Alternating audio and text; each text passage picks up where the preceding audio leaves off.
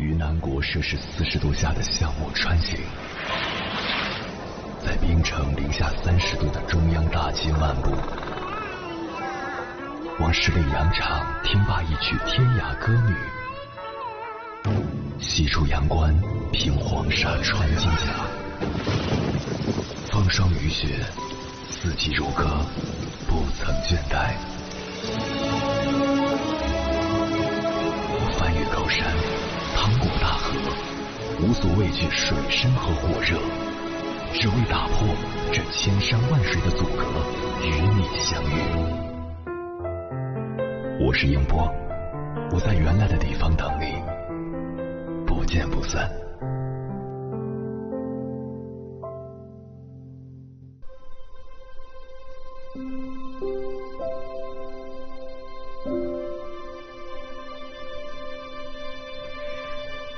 有一部很小众但很受家长群体关注的影片，叫《零零后》。这部纪录片式的电影花了十二年的时间进行跟踪拍摄，展现了两个出生于二零零一年的孩子从幼儿园到大学的成长与蜕变。影片的主人公孩子王迟一阳和小公主柔柔是两个有着鲜明个性的孩子。男孩迟一阳是幼儿园里的孩子王，常常是身披红色斗篷、手拿竹竿的造型，三天两头闯祸打人，遭到家长的集体投诉。女孩柔柔能歌善舞，有着吟诗作画的天赋，但沉浸在童话世界里的她不擅长和其他小朋友相处，甚至还被叫做傻子。因为被欺负、被孤立，老师们经过商量。决定让柔柔先离开幼儿园一段时间。所幸的是，这两个传统意义上的问题孩子最终都找到了方向，一步一步接近自己的梦想。看完这部影片，我有两点感受分享给大家：一、观察、尊重、接纳、信任你的孩子。整部影片中，老师对两个孩子的细致观察和尊重，以及父母对他们无条件的接纳和信任，让人动容，也发人深省。本片的导演张同道是北京师范大学纪录片中心主任，他从二零零六年就开始跟拍幼儿园里的孩子，一拍就是十多年，通过镜头语言。讲述了从天真无邪的童年到朝气蓬勃、意气风发的青少年这段人生的黄金时期，不同孩子在成长之路上的烦恼、困惑、悸动和收获。导演在接受采访时直言：“我们的教育缺乏的重要一环是观察孩子，尊重孩子是我从拍片中学到的第一课。观察和尊重。”说起来特别简单的两个词汇，真正做到却不是那么容易。作为老师和父母，一定首先要是一名合格的观察者，以观察者的身份去看待、记录孩子的行为。世上没有两片相同的叶子，也没有两个相同的孩子，每个孩子都有自己的成长轨迹和特征。也正因为这种差异化，世界才如此多姿多彩，生命才如此值得敬畏。成长是一件很神圣也很神秘的事情，就好像你不知道哪一缕微风会吹开一朵花，哪个因素会让孩子成为这样而不是那样。也许是一句不经意的话，就会对孩子的一生产生不可磨灭的影响，所以。为人父母、为人师者，应该学会观察孩子，引导孩子，让孩子由内而外的展现原本就存在于他们身体和心灵中的潜能，真实而自由的实现他们自己生命的圆满。孩子的人生可以引导，但不可以主导。如果父母总想去操控孩子的人生，那样的结果多半是大人孩子都不快乐。如同导演所说我要让孩子有选择的自由有做自己最喜欢事情的自由。用鲁迅先生的文章我们现在怎样做父亲中的一句话来说坚住黑暗的闸门放他们到宽阔光明的地方。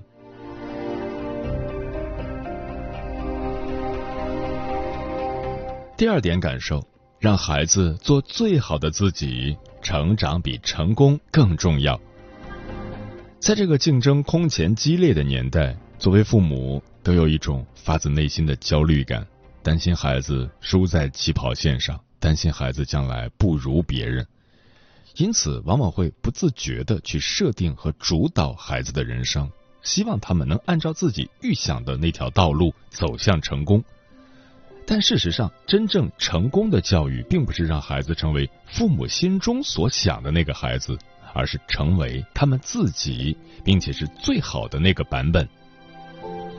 导演张同道这样说道：“每个人找到自己的位置，才是最成功的教育。我认为，一个最好的老师是帮着学生找到他自己。你是一个什么性格的人？你能做什么？你不善于做什么？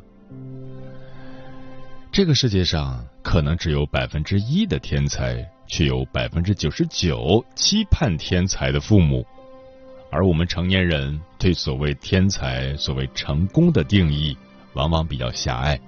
钢琴十级，考试高分，我们很难真正的沉下心来，认真去观察自己的孩子究竟是什么样的，爱好什么，擅长什么，却习惯用那些太过单一、功利、实用主义的成功标准。去衡量孩子的成长。意大利幼儿教育家玛利亚·蒙台梭利说过：“孩子有能力发展成为完整的人，他将自己创造成能在环境中自我定位的人。没有语言，他学会说话；没有智力，他构建智力。他通过协调自己的动作来学会走路。”他变得对事情感兴趣，没有什么是本来就存在的，一切都是他自己构建的。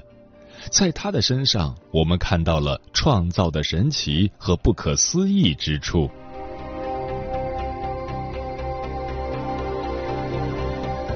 你看，孩子的潜力和能力远比我们想象的要大得多。其实，对于孩子来说，成长远比成功更重要。当然，并不是说不需要努力和争取，但这么做的驱动力应该来源于孩子的内心，而不是因为别人或外界的压力。对于父母来说，也不必一看到快乐教育就取消孩子所有的兴趣班，撒手不管。一听到挫折教育，却对孩子拿起棍棒制造困难。教育孩子不是为了和别人比，而是让孩子收获自己的成长。可以学最好的别人，但永远要做最好的自己。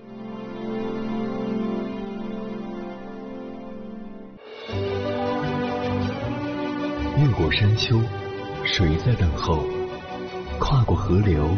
你走了很久，我想你应该一直在等候，怀着同样的心事，保持最初的温柔，等候我的不远万里，在今夜与你邂逅。中央人民广播电台交通广播，千山万水只为你，夜上浓妆，月色正好。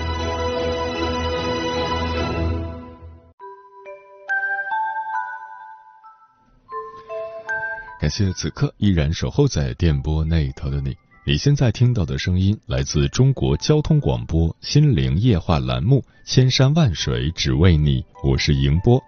今晚跟朋友们聊的话题是让孩子成为独一无二的自己，对此你怎么看？微信平台中国交通广播，期待各位的互动。龙哥说，很多年前看郑渊洁的童话《驯兔记》，就觉得细思恐极。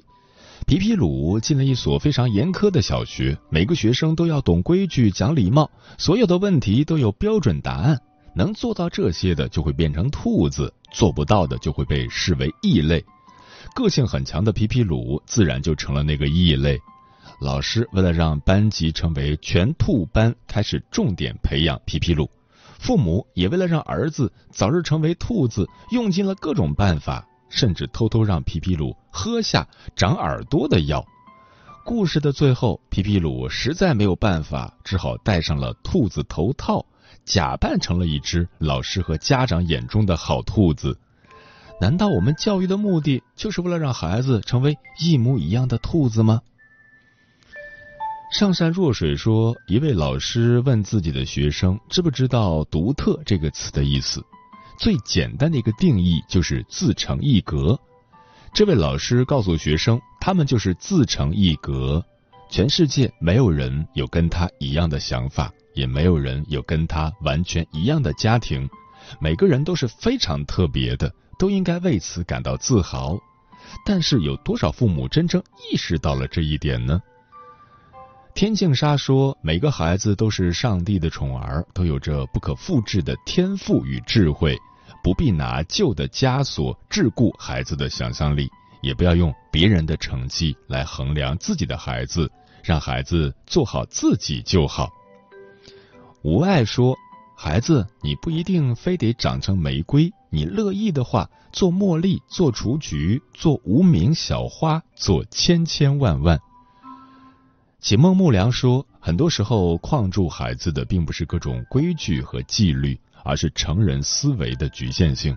父母总想用自己的经验之谈为孩子规避很多不必要的风险。事实上，孩子需要的不是你不应该这么做，而是你可以尝试一下怎么做得更好。不要以爱之名剪断孩子的翅膀，成为桎梏的枷锁。”嗯。想起了北大教授丁延庆曾经公开吐槽过，他六岁时就能背下整本的新华字典，妻子也是北大毕业的高材生，但他们的女儿却完美避开了爸妈的学霸基因，考试倒数第一，一做作业家里就鸡飞狗跳。他无奈地说：“这就是天道，没办法，你必须接受，不接受能怎样？”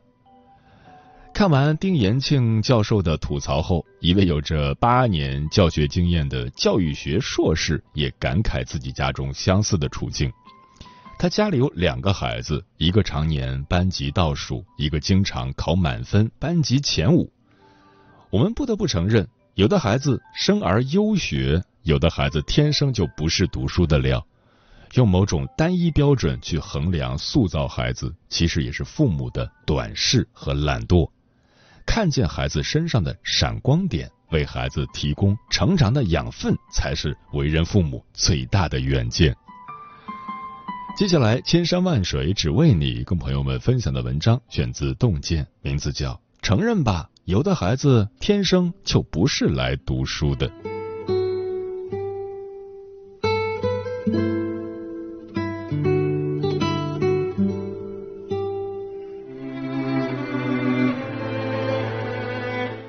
篇感动无数人的报文，叫《我的学渣儿子》，妈妈相信你是来报恩的。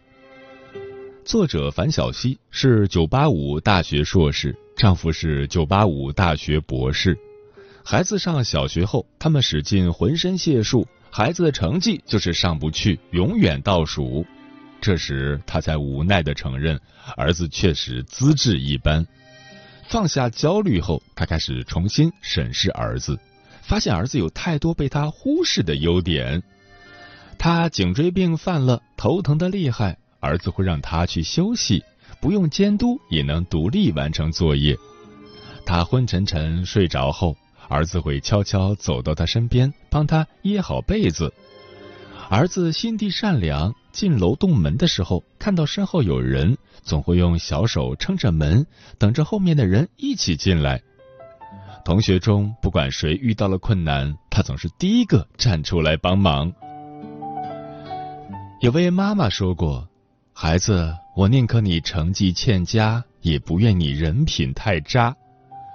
培养一个品格端正的孩子，教他学会良善与担当，比考入名牌大学更重要。一个懂事善良的孩子。”将来踏踏实实做一份平常的工作，又何愁没饭吃？山东潍坊的一个男孩考试成绩一般，他的爸爸本来想好好训斥他一顿，可父亲参加完儿子班级组织的联欢会后，却突然转变了态度。他发现孩子在班里很受欢迎，遇到问题，同学们都愿意主动帮助他。而且孩子有一颗感恩的心，经常带零食到学校去感谢那些帮助过他的同学。教育并不仅仅是一场求取好成绩的竞赛，也是一场关于成人的竞赛。蔡元培先生说过：“决定孩子一生的不是学习成绩，而是健全的人格修养。”很多父母一心想把孩子送进名校，以培养成绩优异的孩子为教育目标，但成绩只是一时的。好人品才是孩子一生的名片。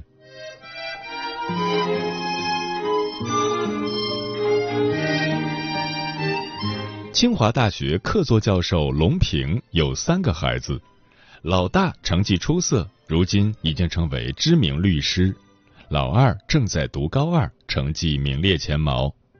他十一岁的小女儿上五年级。跟哥哥姐姐不同的是，她的成绩一塌糊涂。二年级的心算题，别的孩子五分钟能做对二十道，他手脚并用也只能解出五道。有次，龙平接到班主任电话：“你女儿这个成绩严重拖后腿。当年你儿子也是我教的，可这成绩却一个天一个地。”龙平一点也不愁，相反，一脸自信地说。我觉得他未来会比哥哥姐姐更有出息，我很有信心。他发现女儿不仅性格开朗，还喜欢画画，连清华美院的老师都称赞：“你女儿很有天赋啊，小小年纪就能画出层次和意境。”所以，他着重培养女儿的艺术天赋，希望女儿未来能走艺术生的道路。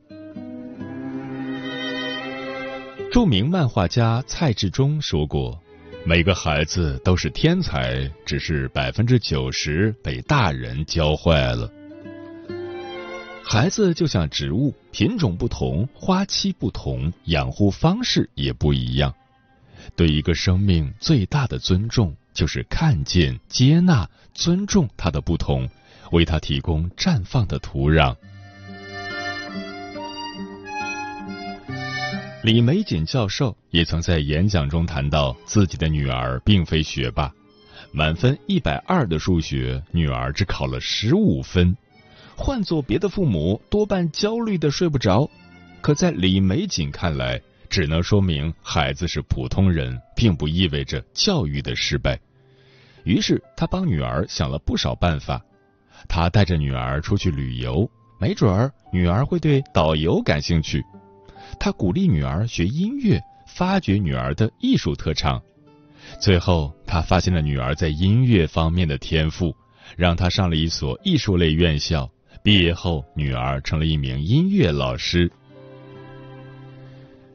美国教育学家拿破仑·希尔说过：“每个孩子都有许多优点，父母总盯着孩子的缺点，认为管好缺点才能让孩子更好的成长。”这样做就像蹩脚的工匠，是不可能造出完美瓷器的。不是只有培养出能上清华北大的孩子，才是父母的成功。看见孩子的优点，让他按照自己喜欢的方式而活，也是教育的胜利。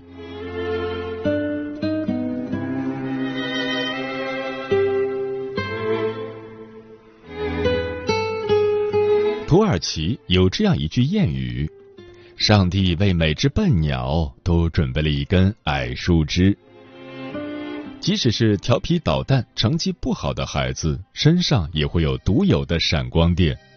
为人父母不仅要发现孩子的闪光点，还要积极培养，因为孩子的小小优点，未来可能就会成为他独特的竞争力。前段时间看到这样一则新闻：辽宁一个读初三的男孩，父母一提起他的成绩就发愁，每次让他写作业他就睡觉，学习对于他来说简直就像催眠药。这样发展下去，孩子可能连高中都考不上。于是父亲带着他来到闷热的工厂里干几天活，想以此来激励他努力读书。可没想到，孩子在厂里干得得心应手，复杂的仪器一教就会，厂里的活样样精通。看着儿子熟练调试各种仪器，每天都过得很开心，妈妈突然就释怀了，说：“虽说读书是通往成功最近的路，但孩子不是那块料，强求也没有办法。孩子能有一技傍身，将来应该也不会差到哪儿去。”网友也纷纷表示，在社会有一技傍身，不愁没饭吃。现在多少大学生一毕业就面临失业？网友说的不无道理。这两年，双一流大学毕业生送外卖、送快递的报道比比皆是。我们不是提倡读书无用，而是对那些真的不适合读书的孩子来说，有一技傍身或许是最好的出路。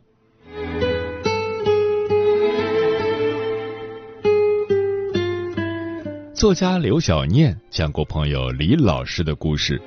李老师班上有一个男孩子，学习成绩很糟糕，几乎次次交白卷。但这孩子动手能力极强，而且喜欢研究汽车，对不同汽车的机能如数家珍。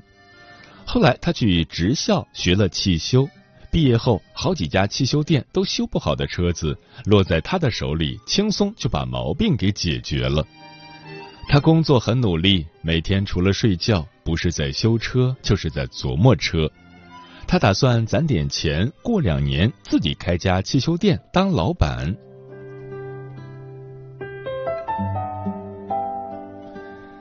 想起电视剧《我在未来等你》中的班主任，苦口婆心的对家长们说：“我们不能一味的用考试成绩和排名去衡量一个学生。”这很可能成为一个学生求学路上的负担。有个道理始终不会变：我们都是靠着一技之长在社会上生存、求得社会认同的。每个孩子都是一个独特的生命，都有独特的天赋。父母唯一应该为孩子做的，就是找到他的热情所在，鼓励他全力以赴的追求，并发挥的淋漓尽致。不必将每个孩子都照着一个模子雕刻，因为每个孩子都是独一无二的，都是不可复制的。大家知道瓦拉赫效应吗？德国化学家奥托·瓦拉赫读书时成绩排名倒数第一，被父母送去学油画，成绩也不尽如人意。机缘巧合下，瓦拉赫接触到了化学，智慧的火花被彻底点燃。最终，他在一九一零年获得了诺贝尔化学奖。